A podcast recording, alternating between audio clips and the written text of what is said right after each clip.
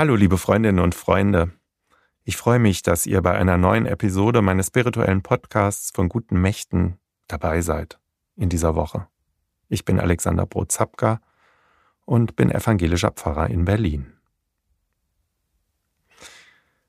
Letzte Woche habe ich gestartet mit meiner kleinen Reihe Spirituelles am Wegrand, in der ich euch von ein paar Erlebnissen und Begegnungen auf unserer Fahrradtour im Bayerischen Wald, an der Donau und durch den Schwarzwald erzähle. Und dabei ist uns am Wegrand immer wieder mal etwas begegnet, was uns tief berührt hat. Unerwartet und nicht geplant tauchten da plötzlich Dinge auf, die etwas in uns angerührt haben. In der letzten Episode waren es die Schilder mit den Fragen, die da plötzlich am Ufer des Flusses Regen, den wir langgeradelt sind, aufgetaucht sind. Und heute, okay, das Ulmer Münster das war jetzt vielleicht dann doch erwartbar, dass das irgendwann auftaucht, wenn man durch Ulm radelt. Ich wusste ja nun schon, dass in dieser Stadt eine sehr imposante und berühmte Kirche steht, groß noch dazu.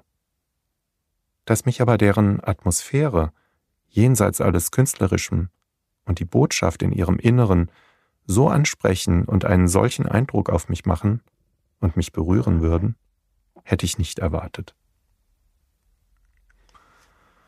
Und so stehe ich also das erste Mal in meinem Leben vor dieser Kirche mit dem höchsten Kirchturm weltweit. Imposant, wie er in den Himmel ragt. Und dann trete ich in die Kirche ein. Mich erwartet ein heller, weiter und hoher Raum. Das ist schön und beeindruckend, und natürlich schaue ich, schauen wir uns die vielen Kunstwerke, den Altar, die Kanzel, die Bilder und die Fenster an. Apropos, Zwei davon sind von Johannes Schreiter angefertigt. Ihr erinnert euch? Ansonsten hört gerne die Episode 64, das Physikfenster, noch einmal nach.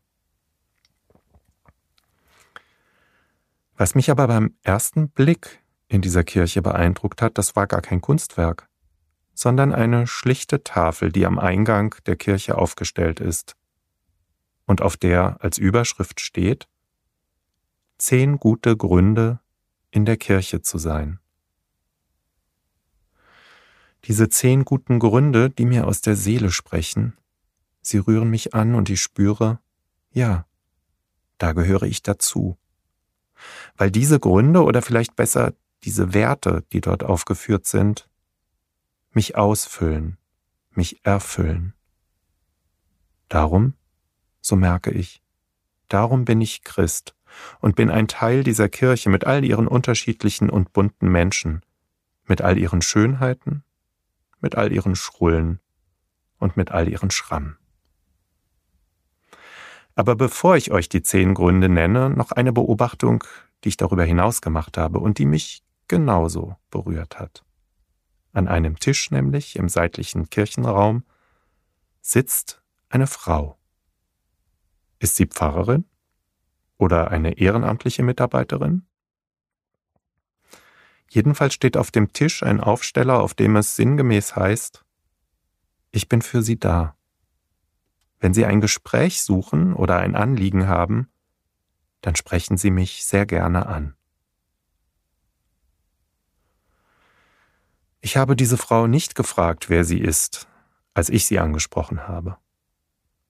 Ich habe ihr gesagt, wie toll und wie wertvoll ich dieses einfache Angebot der Gemeinde im Ulmer Münster finde, da zu sein, offen für Gespräche. Diese Rückmeldung von mir, die hat sie spürbar gefreut. Sie erzählte mir, dass an mehreren Tagen in der Woche Menschen aus der Gemeinde Gespräche anbieten. Und ja, das würde auch immer wieder angenommen werden. Und die Menschen erzählten zum Teil tief ergreifende Geschichten. Tränen würden fließen. Eine dichte Atmosphäre. Das kann man vielleicht im Alltag nicht schaffen, dafür braucht es solch einen Raum und ein Angebot. Aber jetzt zu den zehn guten Gründen in der Kirche zu sein, die mir so aus der Seele sprechen. Vielleicht ja auch euch? Erstens. Hoffnung statt Zukunftsangst. In der Kirche wird von Gottes Liebe erzählt. Zweitens. Besinnung statt Hektik. Kirchen sind zweckfreie Räume. Sie sind Orte der Ruhe und Hoffnung. Drittens. Halt statt Uferlosigkeit. Kirchliche Sonn- und Feiertage sind Haltepunkte im Leben. Viertens. Klarheit statt Gleichgültigkeit. Jesu Mut zur Wahrheit und seine Liebe zum Nächsten bewegen die Kirche. Fünftens. Auftanken statt abstottern. In der Kirche wird ihnen der Segen Gottes zugesprochen. Sechstens. Wertschätzung statt Bewertung.